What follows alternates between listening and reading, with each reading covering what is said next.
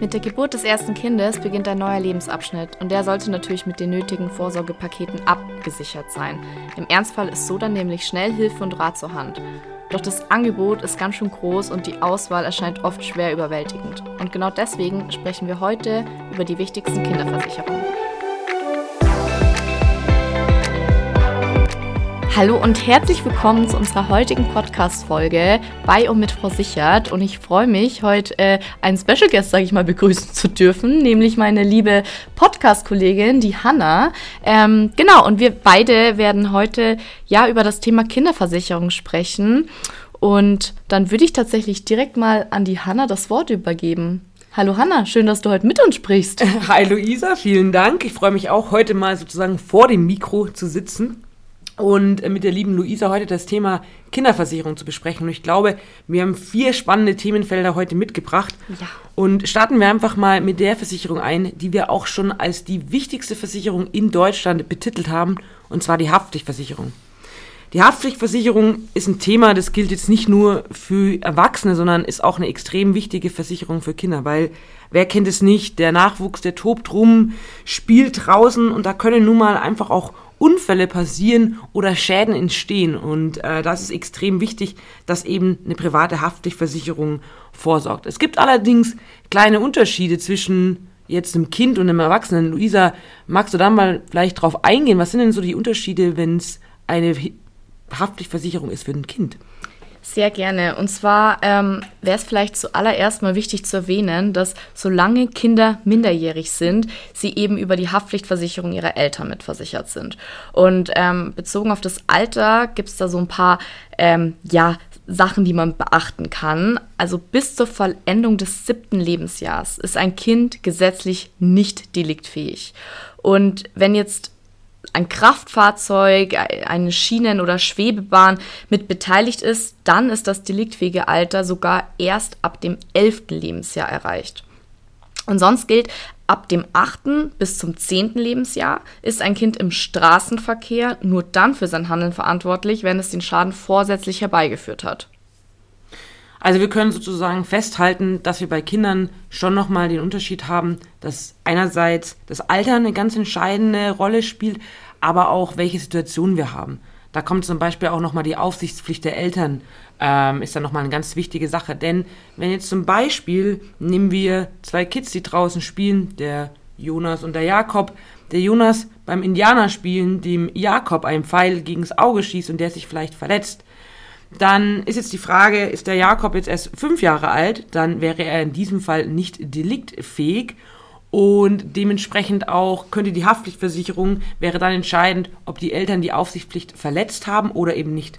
Wenn sie es nachweisen können, dass sie die Aufsichtspflicht nicht verletzt haben, dann müsste in dem Fall der Jakob, das verletzte Kind, eben dafür äh, die Eltern, die den Schaden dafür übernehmen und würden damit haften mit der eigenen Haftpflichtversicherung.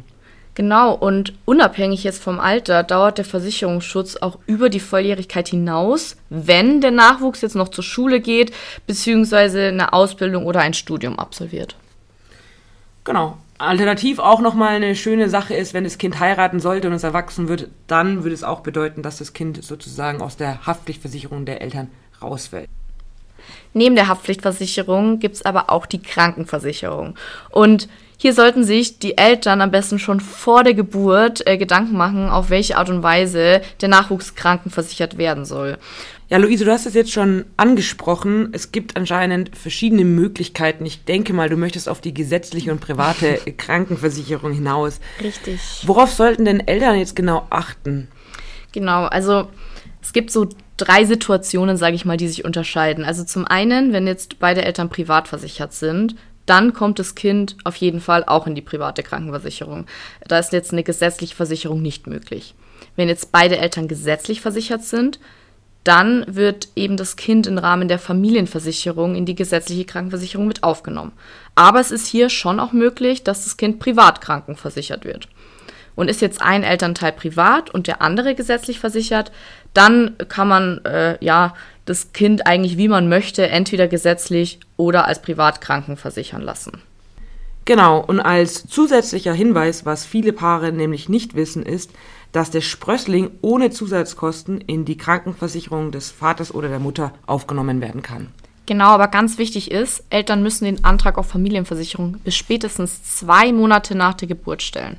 Und es sind jetzt, ähm, ja, die Eltern bei unterschiedlichen Versicherungen können sie ja eben entscheiden, in, in welchen Versicherungsschutz das Kind aufgenommen werden soll. Ähm, was aber dann nochmal wichtig zu erwähnen ist, in der privaten Krankenversicherung werden ja die Kinder nicht bei den Eltern mitversichert, sondern sie erhalten dann einen eigenen Versicherungsvertrag.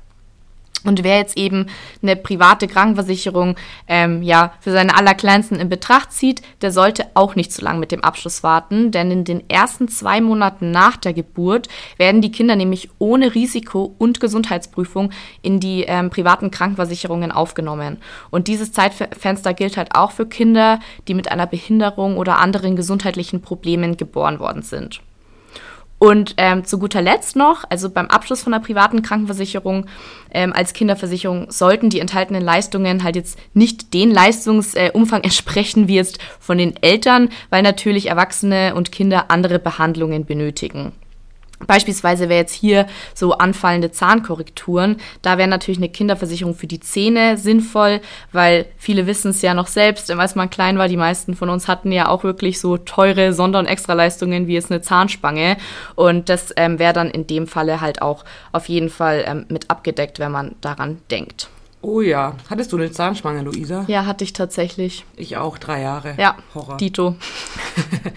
Aber damit hätten wir auch das Thema private oder gesetzliche Krankenversicherung. Ähm, eine weitere Versicherung, die wir persönlich als extrem wichtig auch für die Kinder halten, ist die private Unfallversicherung und in dem Fall die Kinderunfallversicherung. Vielleicht erstmal grundsätzlich, ähm, für was ist die Kinderunfallversicherung da? Toi, toi, toi, wir hoffen, dass es niemandem der Hörerinnen jemals passieren wird, aber wir haben aktuell die Skisaison, nehmen wir an, das Kind stürzt beim Skifahren und verletzt sich so schwer, dass es vielleicht nach dem Unfall im Rollstuhl bleiben muss. Und in ihr in einem Haus wohnt und vielleicht das Kind dadurch die Treppen nicht mehr steigen kann.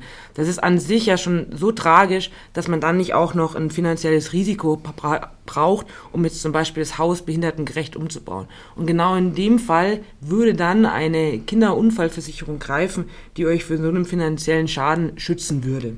Genau, weil was ganz wichtig ist, die gesetzliche Unfallversicherung deckt halt eben nur die Unfälle ab, die jetzt in Kindergarten, Schule oder auf dem Hin- und Rückweg geschehen und eben nicht, was in der Freizeit passiert. Das ist eigentlich so mit der größte Unterschied zwischen äh, privat und gesetzlich.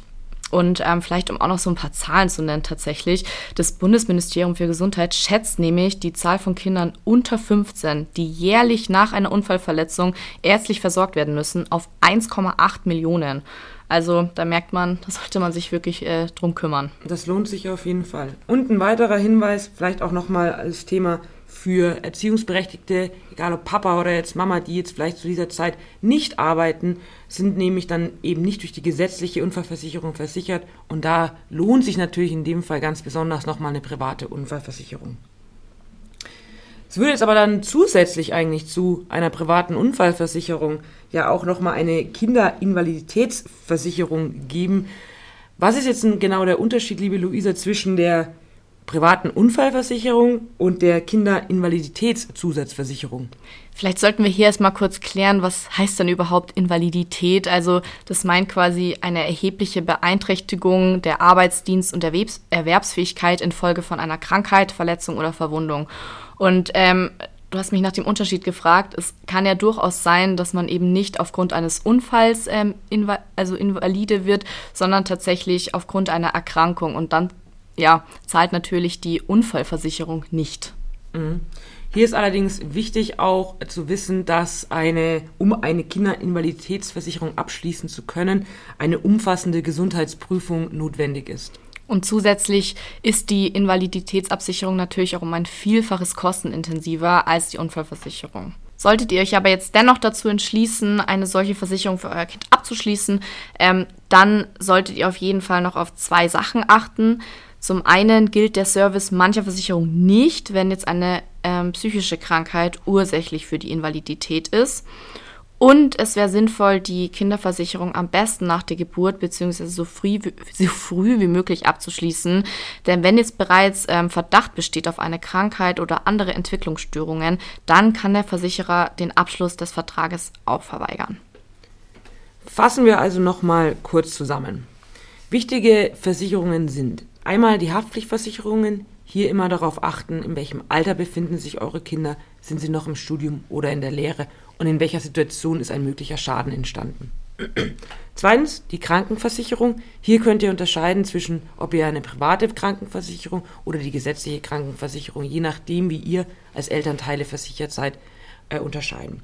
Und die Unfallversicherung, die private Kinderunfallversicherung. Hier obliegt es euch, ob ihr zusätzlich noch die Kinderinvaliditätsversicherung dazu bucht. Achtet hier aber darauf, dass ihr eine umfassende Gesundheitsprüfung benötigt.